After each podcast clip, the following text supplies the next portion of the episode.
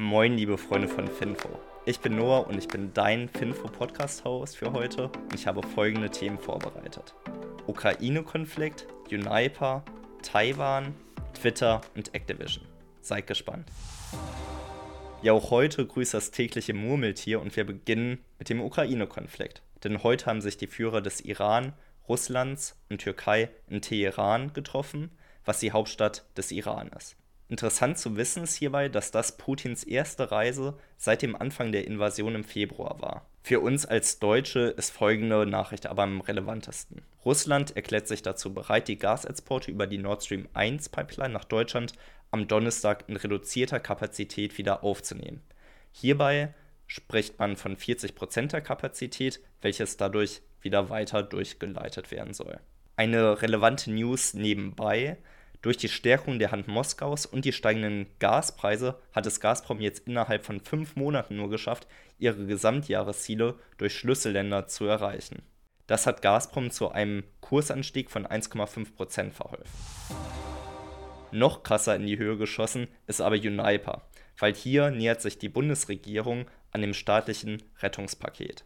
Der kämpfende Gaskrise könnte hier bis zu 5 Milliarden Euro an staatlicher Unterstützung erhalten, wofür diese allerdings einen blockierenden Anteil von bis zu 30 Prozent erhalten soll. Die genauen Rahmendetails werden hierzu noch beschlossen. Was jetzt aber schon feststeht, ist, dass die deutsche Bundesregierung aktienähnliche Hybridpapiere zusätzlich von einem Kauf von Stammaktien zu einem Nennwert, der hierbei verwässert werden soll, erhalten.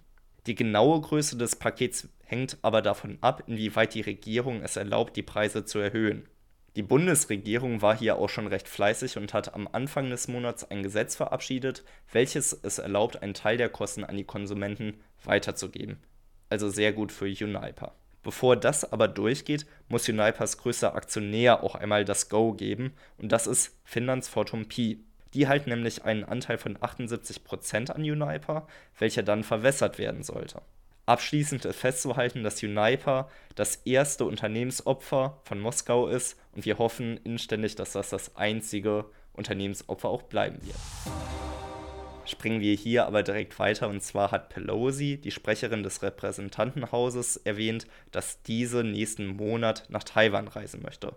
Xi, der Führer Chinas und China selbst, die finden das nicht ganz so lustig und haben entschlossene Reaktionen angedroht, wenn das tatsächlich passieren sollte. Pelosis Besuch sollte der erste Besuch seit 1997 wieder sein und laut China könnte das die Beziehung extrem schädigen zwischen China und den USA, weil dies auch als Verstoß gegen diplomatische Abkommen gelten sollte. China selbst verstärkt auch schon die letzten paar Wochen die militärischen Aktivitäten in Taiwan und wollen Taiwan zu sich eingliedern.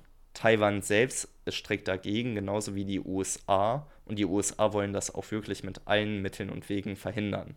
Die USA sagt nämlich, dass in Hongkong von den Europäern viel zu spät reagiert wurde. Genau dasselbe Spiel auch in der Ukraine. Und sie wollen nicht, dass es auch mit Taiwan ebenso passieren wird.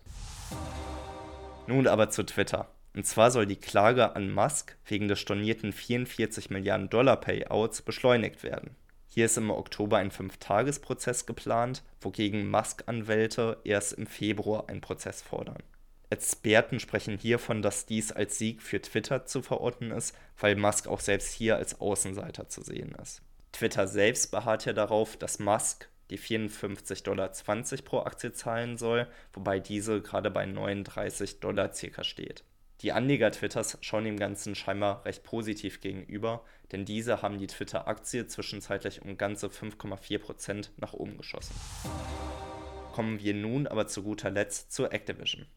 Und zwar wollen hier Gruppen von Videospieltestern von Activision Blizzard in New York einer Gewerkschaft beitreten.